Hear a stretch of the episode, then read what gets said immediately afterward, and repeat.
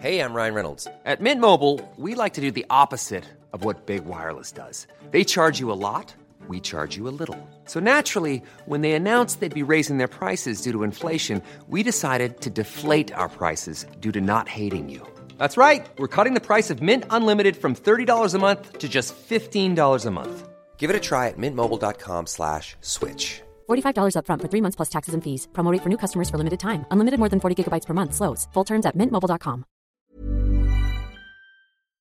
Atún Dolores. Atún Dolores, la calidad se prueba, presenta. La cocina, el lugar perfecto donde todo sucede. Aquí empieza el viaje culinario. Acompaña a la chef Ana Martorell a descubrir el secreto para encontrar el sabor imposible que obsesiona. Bienvenidos a Gastrolab. Híjole, híjole, esto sí es de aplauso. Hemos llegado al programa número 40. ¡Wow! Señora de las cuatro 40 décadas. 40 semanas transmitiendo con ustedes. Un honor, un placer siempre. Juan Carlos Prada, Priscila Reyes, Ana Martorell, aquí pues a darles un ratito agradable en este fin de semana. ¿Y saben qué? Vamos a hablar del proceso de la cerveza que es interesantísimo. ¿Oído? ¡Oído, chef! Oído, chef. Y primero, la entrada. México lindo y bien rico. Oigan, a ver, son de los que como yo, un sabadito, tipo con mucho calor, 35 grados centígrados, día de alberca. ¿Estás salivando por una cerveza? Esto- sí, claro. Domingo, lunes, martes, miércoles, jueves. Ahora con mi dieta, pero, pero no me importa. Sigo con la cervecita diaria light. Hay, hay, ya hay light, aparte luego me saben igual. Pero ¿sabes qué? Vamos a hablar un poquito de los componentes de la cerveza. Punto número uno, tenemos que saber que la cerveza tiene cuatro ingredientes principales. La cebada, o bueno, algún otro cereal, las levaduras naturales, el agua y el lúpulo. El lúpulo es el que le va a dar como este saborcito a cerveza. Para hacer la cerveza viene algo que se llama el malteado. ¿Qué es el malteado? Bueno, los granos de cebada con humedad y temperatura controlada tienen que germinar. Después se secan, se tuestan y esto es importantísimo para la chela mexicana. ¿Por qué es esto?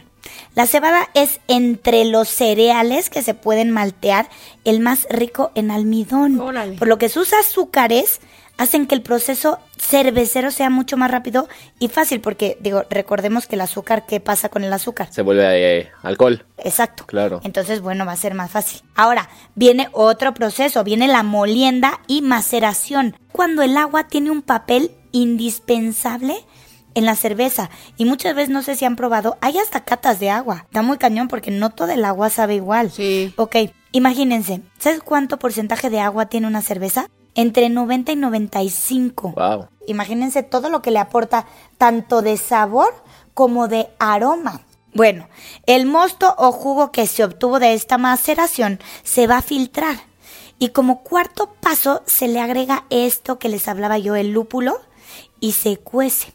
Y es en este momento en el que llegamos, bueno, al menos para mí, al ingrediente más importante dentro de la cerveza. El lúpulo, al cocerlo, es el que le da el amargor a esta, a esta nuestra bebida, a esta cervecita rica. Y es lo que empieza a oler, ¿no? Y el aroma. Sí, claro. Igual cuando ustedes van por Río San Joaquín, Sí, que sí, empieza sí, por sí. su nariz a entrar, pues ya con la cocción lista, llega el momento de enfriar y airear el mosto para llegar y agregarle las levaduras naturales. Y déjenme decirlo, esta es la tarea principal porque la levadura va a transformar estos azúcares que hablábamos al principio en alcohol.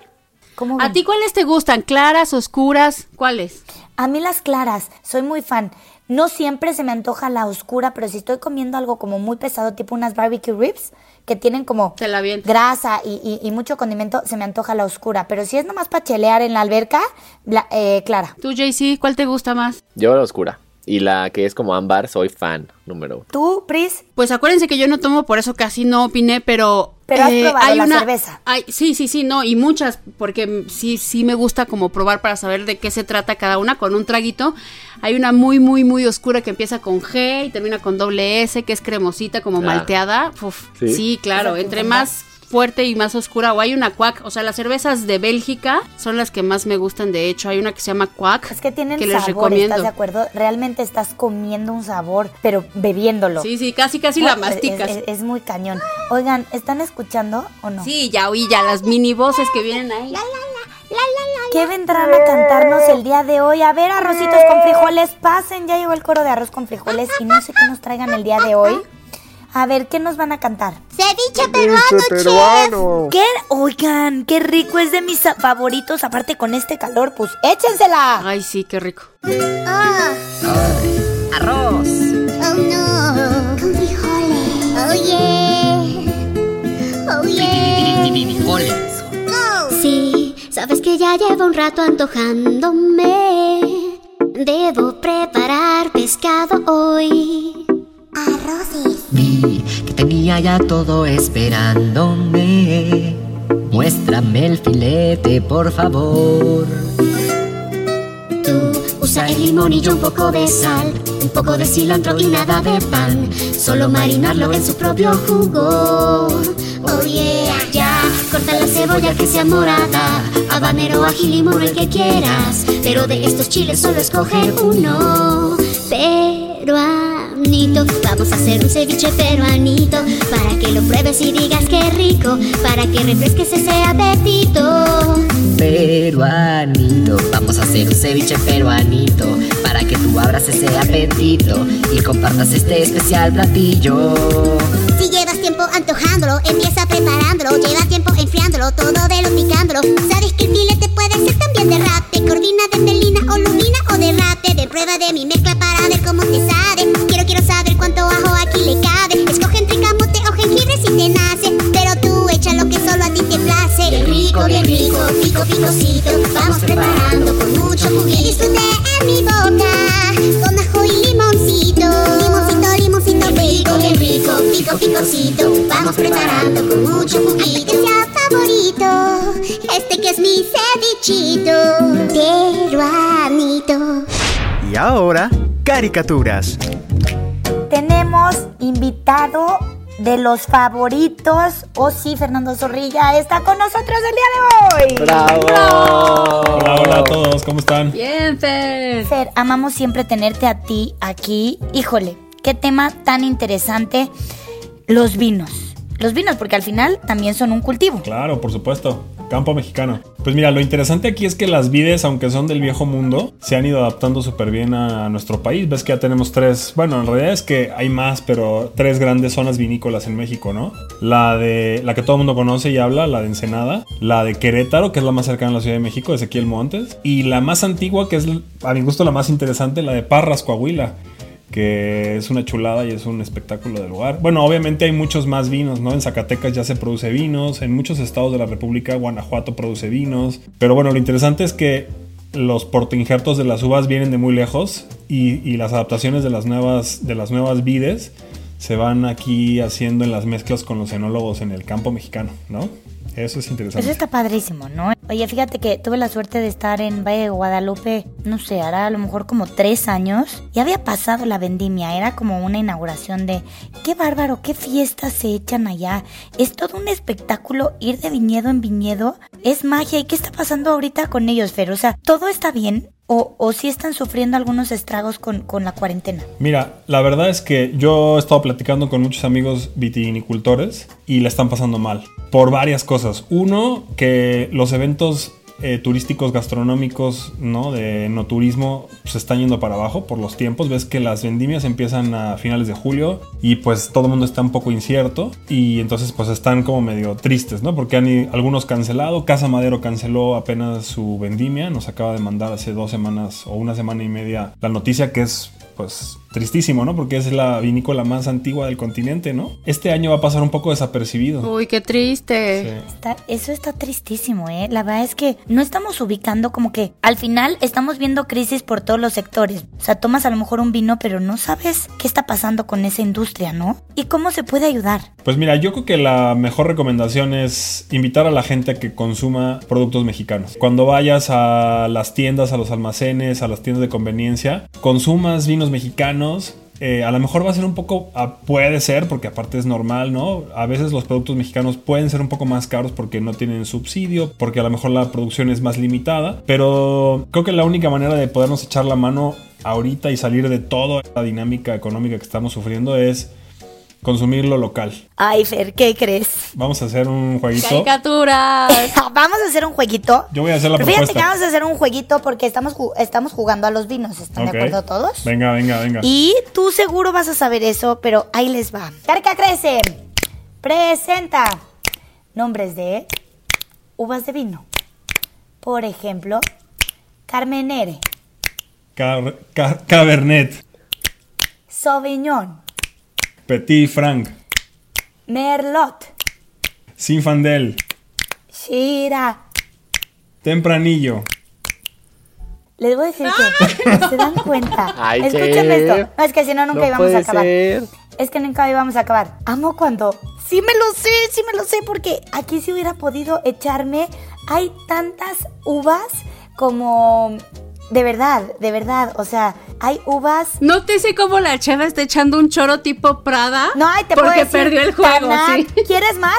Tanat, Toro. ¿Cuántas quieres? Pero era en el juego, chef, era en el juego. Te diste, te diste 27 segundos para pensar, no Sí, puede ser, no exacto. puede ser esto. Fer, eres el ganador. Fer, recuérdanos tus redes sociales. Sí, miren, síganos en las redes de la empresa Opus Terra. Si nos buscan en Instagram, ya saben, es arroba opus-terra. Y ahí están todo lo demás, los proyectos que hacemos con los huertos, con el tema campesino, este, con ahorita empezamos un proyecto bien interesante con restauranteros, eh, igual de maíces nativos que ya, ya lo conoces muy bien y va a estar, va a estar padrísimo, está padrísimo. La, la milpa está creciendo, entonces que la gente nos siga ahí. Ay, qué padre. Mándanos fotos, por favor. Sí, seguro. Qué padre, Fer. Pues de verdad, con ese compromiso también social que tienes, eh, pues nada, un aplauso y gracias por habernos acompañado el día Gracias de a hoy. ustedes. Tips AM de la chef Ana Martorell. Para que tus smoothies y bowls queden con una consistencia ideal, congela la fruta que usarás. Ya sean plátanos o frutos rojos, licuarlos congelados dará un toque fresco y denso a tu preparación. Siempre he dicho que de la cocina, ¿qué? ¡Se aprende! Se aprende, chef. y me encanta aprender. ¿Saben qué? Vamos a hablar de, de un ingrediente. Ahí les va a ver si me lo pueden adivinar. A ver. Es verde por fuera y verde por dentro. Sí. Los dos, pepino. ¡Sí! ¡Ay, sí! ¡Sí, Priscila Reyes! ¡El pepino!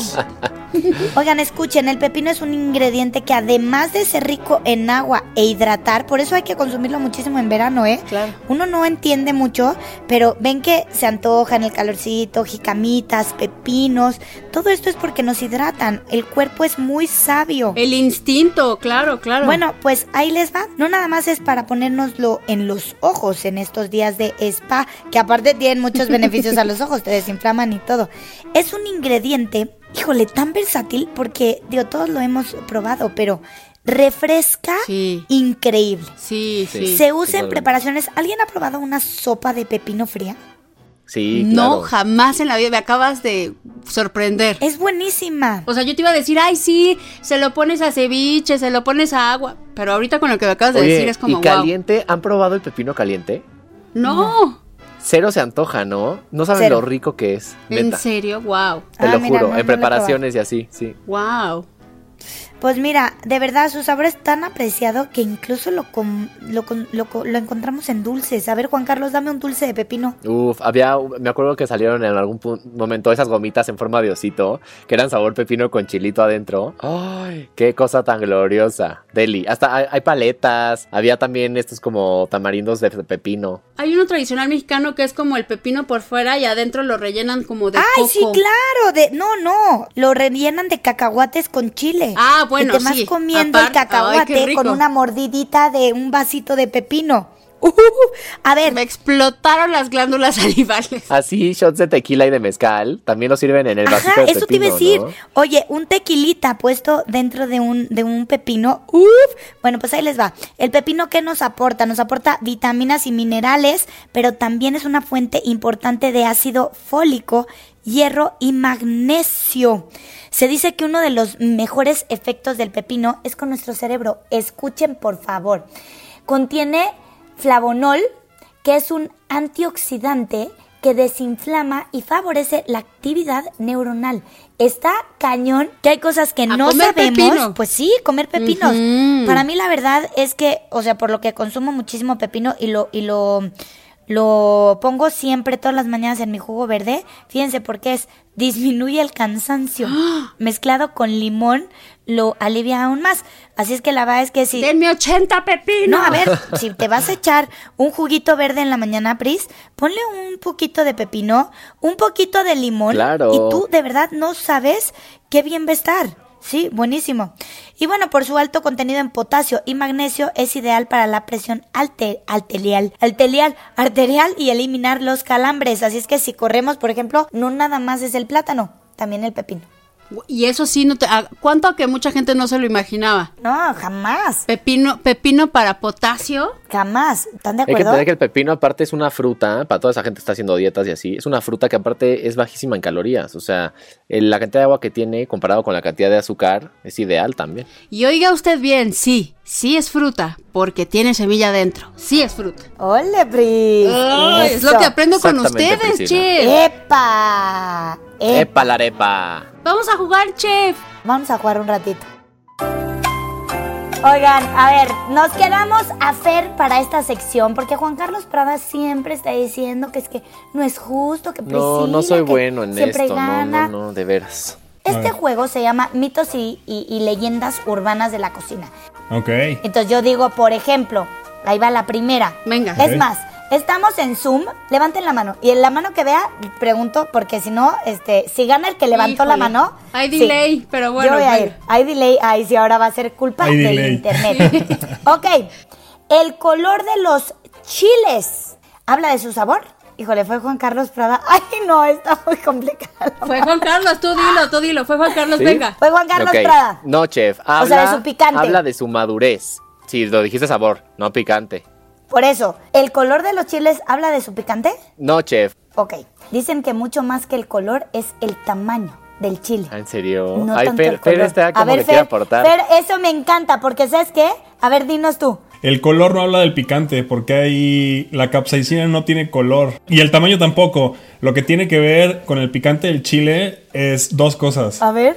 ¿Qué tan rugo... La turgencia de la piel. Ok. O sea, si el, si, el, si el chile, la piel es muy turgente o si tiene pequeñas arrugas, si tiene arrugas es más probable que sea más picoso. Ok. Ese es el primero. Cállate, eso no me la sabía. Y la segunda es el rabo del chile. A ver, ¿cómo? Entre, este, entre más recto sea el rabo del pedúnculo, es menos picante. Primera vez que una explicación no es choro, como de Juan Carlos Prada. Venga, chef. ¿Mito o realidad? Solo los voy a ver a ustedes. ¿Listos? Venga. Una, dos, tres. ¿Mito o realidad? Para montar la crema, ¿debe de estar frío el bowl? Qué lenta soy. Fer, Sí, claro, tiene que estar frío el bowl. Fer arrasando Híjole, con ustedes, arrasando, muchachos. Es que ahora ya cambiaron las reglas con la rapidez de la manita. Sin duda alguna, para todos los que nos están escuchando, cuando la crema está fría, pero el bowl está helado, si lo pueden meter tantito al congelador, en el momento en el que prendes la batidora, en fa se monta tu crema. Así es que, señores, señoras, pues ya saben, ya saben cómo hacerle. ¿Listos? Sí. Para la que sigue y la última. Listo. Los japoneses tienen un dicho, ¿ok? Té de ayer es peor que la mordedura de una serpiente. ¡Ay, no! Pero estaba desde así. Mira, yo no sé si los japoneses, pero como Paulina es china y hay un tema ahí, efectivamente los chinos no beben té del día anterior. O sea, eso sí lo puedo, porque yo lo vivo todos los días. Dicen, dicen que nunca se debe de, de beber el té si no está recién hecho, pues irrita las paredes del estómago. Claro. Ah, mira. Hoy hemos sido vapuleados por Fer Zorrilla. Déjenme decir que yo le echo la culpa a mi internet porque yo levantaba la mano a tiempo. Trae delay.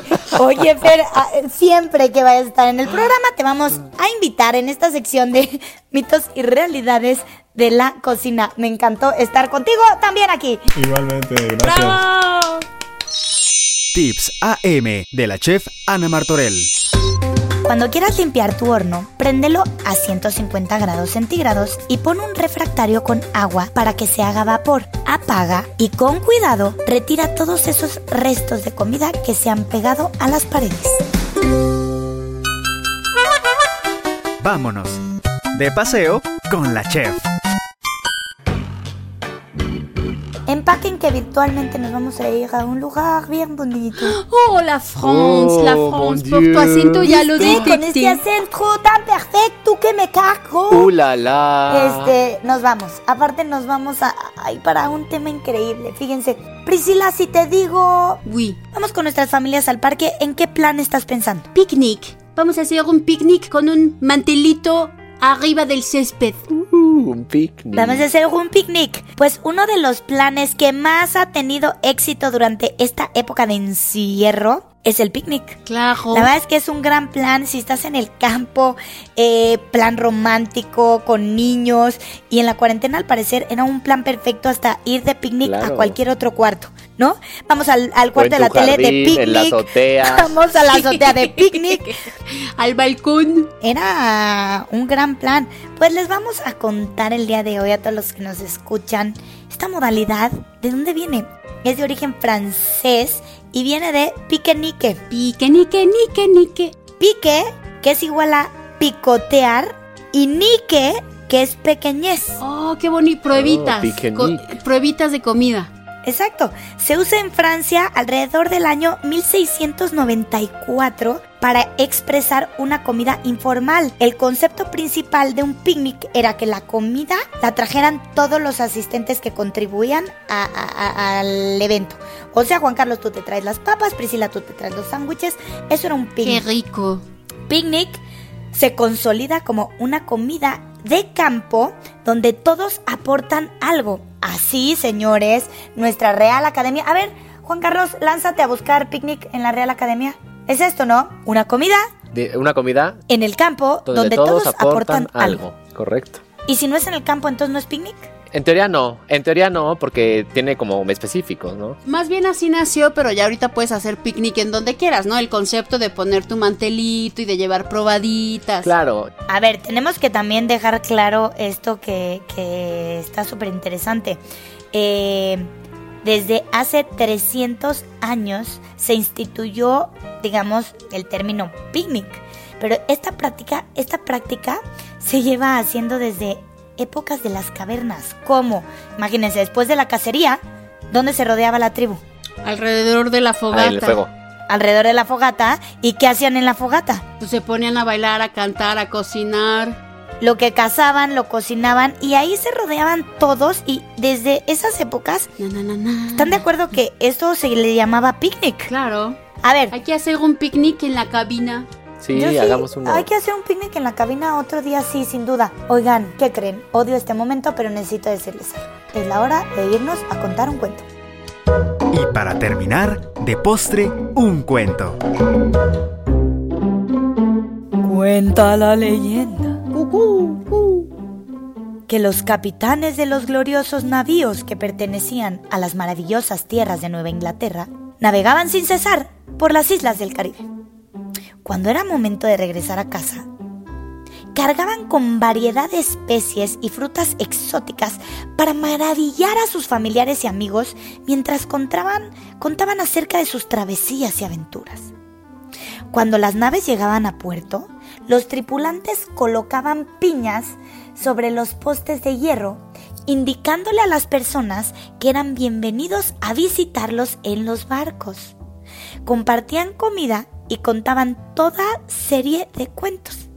Con el paso del tiempo, muchos establecimientos del puerto, en especial las cantinas, mostraban una piña tallada en sus fachadas para que llegaran los marineros, entraran y agasajaran a todos con sus anécdotas.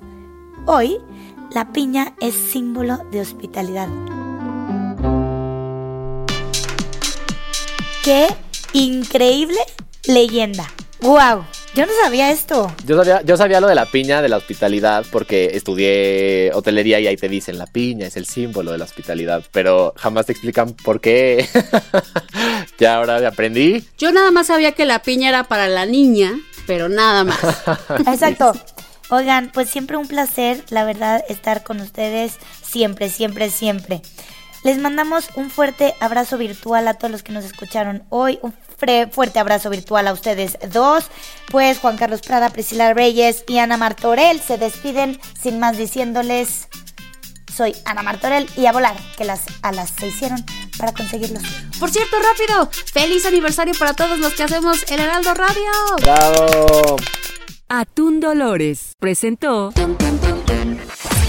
Esto fue Gastrolab, el lugar donde empieza el viaje culinario. No te pierdas la siguiente emisión y acompaña a la chef Ana Martorell a descubrir el secreto para encontrar el sabor imposible que obsesiona. Por Heraldo Radio, donde la H suena y ahora también se escucha. Una estación de Heraldo Media Group.